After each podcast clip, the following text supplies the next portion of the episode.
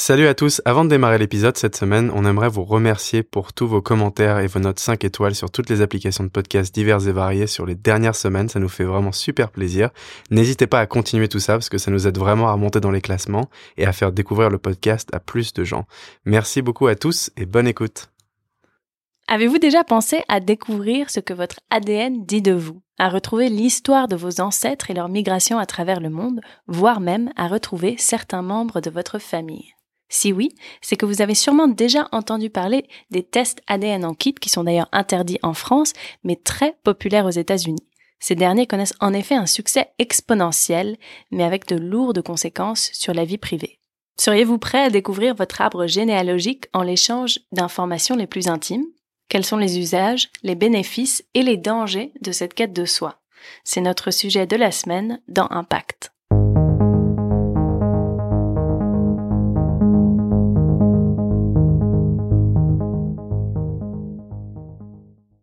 Dans la France de 2019, il est interdit de passer un test ADN dit récréatif. Sauf que, sur Internet, il est très facile de s'en procurer. Qu'est-ce que vous avez à faire? Bah, Tout simplement, vous commandez un test qui vient des États-Unis et qui passe par un pays européen tel les Pays-Bas. Vous recevez le kit, vous crachez un peu de salive dans un tube en plastique, vous l'envoyez pour le faire analyser, le tout pour au minimum 59 dollars. C'est pas si cher en final. Donc vous l'aurez compris, le succès de Ancestry DNA et 23andMe, les deux leaders du secteur, peut être attribué au fait que leurs tests ADN en kit sont facilement et rapidement accessibles à un prix plutôt raisonnable. 59 dollars, c'est peu de choses, mais le prix à payer est quand même bien supérieur à ça, notamment au niveau de la vie privée. Euh, c'est ce que rappelle un article de MIT Technology Review qui est paru le 11 février. En fait, l'article annonce un chiffre assez impressionnant. C'est plus de 26 millions de personnes qui ont déjà acheté un test ADN en vente libre, et ça depuis 2013. Le succès est donc vraiment exponentiel, et le nombre de personnes qui ont fait l'un de ces tests en 2018 équivaut au nombre total de personnes en ayant fait un depuis 2013. Donc on parle vraiment d'une croissance énorme de cette industrie. Or, les risques pour la vie privée ne concernent pas que les testeurs. Donc les bases de données ont grandi, bien évidemment, et il est désormais possible de retracer les relations entre presque tous les Américains quand même, y compris ceux qui n'ont jamais acheté de test. C'est là où ça devient intéressant. En fait, il suffit tout simplement de 2% de la population euh, qui donne son ADN pour que tous les Américains puissent être identifiés. Et ça, c'est d'après une étude qui a été publiée dans la revue Science par Yaniv Elric, le responsable scientifique de MyHeritage, qui est une des entreprises de test ADN qui est basée, elle, en Israël. Une affaire de meurtre a illustré ça au printemps dernier le tueur du Golden State, Joseph James D'Angelo, a été interpellé plus de 30 ans après les derniers meurtres. Euh, il a été trahi par un site proposant des tests génétiques. Il a suffi à la police californienne de télécharger son ADN, euh, qui avait été récupéré sur la scène de crime, et euh, de le rentrer dans le site GED Match euh, qui rassemble plus de 900 000 échantillons d'ADN pour obtenir des informations. Et en fait, euh, ils ont fini par trouver le trueur grâce à ça et surtout grâce à l'ADN d'un cousin éloigné au troisième degré. Pendant l'été 2018, les quatre entreprises du secteur ont toutes promis qu'elles ne laisseraient pas la police entrer dans leur base de données sans mandat. Mais évidemment, quelques semaines plus tard, Family Tree DNA, autoriser le FBI tout simplement à télécharger l'ADN récupéré sur des cadavres et des taches de sang et à naviguer tout simplement dans la base de données comme n'importe quel client en regardant les noms et les relations entre les utilisateurs. Enfin, c'est du grand n'importe quoi. Donc cet été, par exemple, 23andMe, qui est une des principales entreprises du secteur qu'on a déjà mentionné, a revendu la quasi-totalité des données qu'elle possédait au géant de l'industrie pharmaceutique GlaxoSmithKline.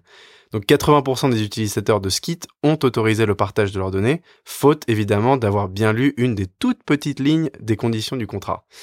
23andMe assure n'utiliser les données que des clients qui ont donné leur autorisation, et qui plus est en les anonymisant. Euh, donc ils ont annoncé que personne ne pouvait être identifié à travers un communiqué, mais parmi la communauté scientifique, il y a quand même plusieurs voix qui ont commencé à se faire entendre en avertissant que les informations que ces entreprises ont récoltées ne sont jamais sécurisées à 100% en fait. Le risque en plus est amplifié quand l'entreprise les partage avec une autre, car ces données peuvent être interceptées par euh, d'autres acteurs. Après, il y a bien sûr la question de la surveillance qui commence à se poser et qui est déjà illustrée par la Chine. Euh, sous prétexte de bilan de santé gratuit, le gouvernement chinois aurait collecté l'ADN de millions de membres de la minorité ouïghour et constitué un immense fichier génétique à des fins de, surveillance. Il a pu s'appuyer sur l'expertise d'un généticien de l'université de Yale et compter sur le matériel fourni par une entreprise américaine. Donc Tahir Imin, euh, qui a été interviewé par le New York Times, témoignait de son expérience euh, par rapport à ce fameux bilan gratuit. Donc il expliquait qu'il y avait prise de sang, visage scanné, voix enregistrée, empreinte digitale relevée. Enfin, c'était un examen entièrement complet. Euh, mais les résultats ne sont jamais revenus vers lui. Et donc plus tard, on lui a annoncé que s'il voulait en savoir plus, c'était à la police tout simplement qu'il fallait euh, demander. La surveillance, c'est quand même une spécialité chinoise, mais qui se voit critiquée par la proéminente euh, ONG qui s'appelle Human Rights Watch, et euh, tout ça dans un article détaillant l'ampleur et les mécanismes de la surveillance technologique en Chine. Dans la même affaire, le New York Times révèle aussi que la Chine avait bénéficié de l'aide d'un généticien américain ainsi qu'une entreprise américaine afin de mettre les mains sur les équipements scientifiques nécessaires. Et puis bon, quelle surprise, la Chine et les États-Unis à la tête euh, de l'utilisation de ADN à des fins euh, de surveillance, voire euh, des fins de, de contrôle. Et dans la foulée, l'entreprise Thermo Fisher, celle dénoncée d'avoir aidé la Chine dans cette entreprise hautement douteuse, a elle-même annoncé qu'elle cesserait la commercialisation de ses activités dans la région de Xinjiang et en cohérence avec les valeurs et le code éthique de la société. Donc ces faits étaient pourtant connus depuis 2017 et seraient donc un peu tard pour revenir sur leurs pas. Bon, donc voilà, euh, ficher génétiquement la minorité ouïghour permet euh, au gouvernement chinois de renforcer son entreprise de surveillance. Et je pense que aux États-Unis comme en France, alors en France évidemment ces tests sont interdits, aux États-Unis ils ne le sont pas, mais je pense que tous ces pays-là en général devraient commencer à s'inquiéter un tout petit peu des dérives diverses et variées par rapport à la sécurité des données privées. Alors en fait, j'aimerais bien élargir un tout petit peu le débat et parler d'un vrai problème par rapport à ces sécurisations de données, qui est que si jamais une personne de la famille tout simplement fait un test ADN, cette personne peut compromettre entièrement la famille pour des générations et des générations. Euh, et euh, le problème, c'est que c'est quand même assez compliqué d'empêcher quelqu'un de faire ce genre de test ADN parce que c'est tellement facile, tellement accessible. Et en plus de ça, normalement, les individus ont tous euh, une autonomie totale sur leur propre corps. Donc je sais pas ce que t'en penses, Anna, mais c'est quand même un petit peu flippant. C'est un petit peu flippant et puis c'est surtout très compliqué, surtout quand on parle des États-Unis, parce que c'est quand même un pays qui est extrêmement individualiste et qui, met quand même énormément d'importance sur euh, le free will, donc euh, la possibilité de décider par soi-même. Donc je pense que c'est impossible pour une enfin, à moins qu'une famille soit vraiment ouverte à la communication, euh, qu'on puisse vraiment mettre ce genre de régulation. En Chine, c'est peut-être différent parce que justement, on est dans une mentalité qui est quand même très collective dès le départ, et du coup, euh, je pense que peut-être les gens pourraient s'asseoir et, et, en parler, mais après, déjà, il faudrait que les gens le sachent, et je pense que c'est quelque chose qui est quand même assez révolutionnaire de penser que que l'influence, enfin, qu'une personne peut avoir une influence sur tout le reste de la famille et surtout sur euh, l'exclusivité de, ces, de ces données génétiques. Ouais, tout à fait. Et après, en fait, moi, moi, ce que je me demande, c'est pourquoi est-ce que ça tente autant d'Américains de faire ce genre de test ADN, mis à part le fait que c'est complètement accessible et quand même peu cher au final. Euh, je pense qu'il y a une des raisons, c'est que les États-Unis ont été transformés par des vagues de migration euh, successives. Donc en fait, il y a quand même beaucoup de citoyens américains qui connaissent pas très bien leur histoire familiale.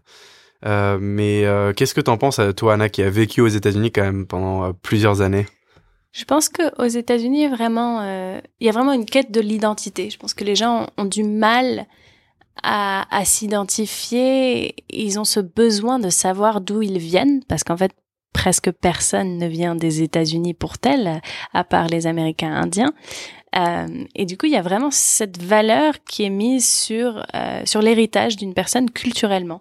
Donc, euh, quand on est aux États-Unis, les gens sûrement se demanderont au bout d'un moment s'ils sont amis d'où ils viennent réellement. Where did you parents come from? Or where I have some some Irish blood or I have this and that. Les gens parlent toujours de d'avoir par exemple du sang euh, comme je disais de irlandais ou du sang français ou ceci alors qu'en France, c'est quelque chose qu'on dit très peu, j'avoue même pas savoir personnellement euh, mm. quel euh, quel mix culturel je suis. Tu sais toi Lucas? Non non pas pas vraiment mais en fait, je pense que une chose qui est assez intéressante et, le contraste par rapport aux États-Unis, c'est que en tant que Français, la plupart du temps, en fait, enfin, je, je, pense que tous les deux, on a quand même, euh, si on faisait ce genre de test ADN, on trouverait probablement 90% de notre euh, lignée euh, provenant de la France. En fait, je pense que les Européens ont ont une histoire génétique très très différente des Américains, comme tu le disais. voilà, on a on n'a pas subi les mêmes migrations. Euh, et donc du coup, euh, je pense que c'est aussi la, raison pour laquelle les Européens sont moins intéressés par ces tests génétiques. C'est tout simplement parce que ils ont peut-être euh, une, histoire un petit peu moins folklorique, on va dire, par rapport euh, à leur lignée. Et, je pense aussi une autre chose, comme tu disais, c'est qu'effectivement il y a cet aspect très identitaire américain. Les Américains, tu sais, c'est vraiment le seul pays où quand tu rencontres quelqu'un, on te demande What's your story? Et les Américains adorent dire qu'ils viennent de d'ailleurs que les États-Unis. Ils adorent s'inventer des origines, même s'ils en ont 0,01%, euh, mais étrangères. Ils adorent dire ouais, je, je, viens de tel pays en Europe, je viens de tel pays euh, euh sud-américain, j'ai du sang, comme tu disais, asiatique. Enfin voilà, ils, adorent ce genre de, disons, de, de portraits. Des portraits, des portraits culturels finalement. En fait, c'est comme une peinture culturelle de savoir d'où vient une personne et c'est très important pour eux. Exactement. il y a aussi, il y a aussi le côté, le côté médical avec les tests ADN quand même. Et j'ai des amis qui l'ont fait d'ailleurs, qui sont des étudiants en médecine, plusieurs, euh, qui ont envoyé leur salive pour recevoir des résultats de tests ADN qui indiqueraient quelles sont leurs chances d'avoir telle ou telle maladie ou quelles sont euh, les enfin les variantes génétiques qu'ils ont dans leur dans leur patrimoine génétique, etc., etc. Et je pense que ça aussi c'est quand même quelque chose d'assez caractéristiquement américain, c'est d'avoir énormément de, confiance en, en l'habilité de, la médecine occidentale et surtout de vouloir toujours savoir en fait, savoir ce qui va se passer etc. Euh, ouais, tout à fait. Après, alors ça, ça pour le coup, moi, c'est ce qui me fait sûrement le plus flipper, c'est-à-dire que voilà, compromettre euh, ta lignée euh, familiale sur des générations par rapport euh, au fait que ces compagnies vont savoir d'où tu viens, de quel pays, quelles sont tes origines, etc. Bon, c'est, je vois pas énormément de problèmes et, et énormément de dérives par rapport à ce cas-là. Par contre, tout ce qui est médical, en fait, c'est quand même très très flippant parce que si les assureurs réussissent à mettre la main sur euh, ce genre de résultats-là, le montant euh, des contrats peut exploser au cas par cas. Enfin, il y a énormément de choses qui peuvent arriver qui sont qui pourraient être très très néfastes au, niveau de l'individu. Euh, donc moi ça ça me fait très très peur. En plus de ça, je trouve que faire un test génétique et penser voilà j'ai tel risque par rapport à telle maladie, c'est quelque chose qui est très peu fiable au final. Si on s'y connaît un tout petit peu en science, on sait que le phénotype est bien plus important euh, que euh, la génétique. Et en fait, euh, nos modes de vie, tout simplement, influent bien plus que ce qu'on nous est donné au départ. Tu vois ce que je veux dire? Ouais, absolument, je suis d'accord avec toi. Et puis aussi, c'est quand même une façon de, de se gâcher la vie presque. C'est une fausse façon de se rassurer en fait. Je pense que c'est vraiment important de, de se souvenir qu'on a vraiment très très peu de contrôle sur euh, sur le déroulement des choses dans notre vie en général. Et je pense que cette illusion de, de contrôle est quelque chose que les Américains apprécient vraiment, mais que qui est important de pour moi de ne pas trop rentrer dans le jeu finalement. Ouais. Cette illusion de contrôle. Et donc, comme disait Albus Dumbledore dans Harry Potter, ce sont nos choix qui montrent ce que nous sommes vraiment, bien plus que nos capacités. C'est euh, un petit proverbe qu'on a posté sur notre compte Instagram ce week-end, euh, mais euh, qui parle très très bien du fait que voilà, c'est plus nos choix qui influent sur notre vie que ce qui nous est donné dès le départ. Et je pense que ça s'applique non seulement à la science, à la génétique, mais également à tout ce qui fait de nous des, des individus bien particuliers, des, des, des personnalités. Exactement. Et finalement, j'aimerais juste terminer rapidement sur euh, quelque chose que j'ai trouvé assez marrant en faisant mes recherches par rapport euh, à ces tests ADN, c'est que il semblerait qu'il y ait beaucoup d'entreprises qui commence désormais à s'intéresser au euh, tourisme génétique, tout simplement, c'est comme ça qu'on l'appelle. Euh, donc euh, Ancestry DNA, dont on a parlé précédemment, a passé un partenariat avec Go Ahead Tours, qui est une division de l'organisme linguistique EF, et qui crée des voyages sur mesure en fonction des résultats des tests ADN. Donc euh, ils ont un premier circuit qui a ouvert en Irlande par exemple euh, l'année dernière et euh, il semblerait que la société ait maintenant étendu son offre à l'Italie et l'Allemagne. Et National Geographic Society possède également une filiale de tests ADN qui explore aussi ce créneau-là. Je sais pas ce que tu en penses Anna. Je trouve ça un peu fou et je pense pas que ça soit très exportable comme concept, surtout en France. Je pense qu'on aurait quand même très peu l'envie d'avoir ce genre de service. Mais après, je sais pas si, je sais pas si réellement il y aurait vraiment, est-ce qu'il y a vraiment un climat pour ce genre de, boom de, de, recherche ADN en France au niveau de, de son, de son patrimoine culturel? Peut-être celui médical, oui, mais celui culturel, je pense pas. Ouais, non, mais évidemment, euh, après, je, trouve que c'est quelque chose d'assez marrant, surtout pour les Américains, justement. C'est-à-dire découvrir d'où euh, d'où est-ce que son héritage vient, et c'est assez intéressant, je trouve, en fait. Euh, c'est quelque chose, de, par rapport à cette quête de soi, justement, c'est quelque chose d'assez important, je pense. Donc, je trouve que c'est une assez bonne idée. Après, si seulement il n'y avait pas ces dérives, quoi, c'est ça le problème. C'est que si euh, ces données sont euh, qui sont vraiment très privées et très personnelles sont utilisées par d'autres sociétés diverses et variées pour d'autres raisons que qui sont juste juste du tourisme, euh, là il y a un vrai problème. Mais si c'est vraiment entièrement pour le tourisme génétique, je trouve que c'est une idée assez marrante et au final quelque chose qui peut satisfaire beaucoup de personnes qui n'ont pas l'impression vraiment de d'être venues du pays dans lequel ils vivent.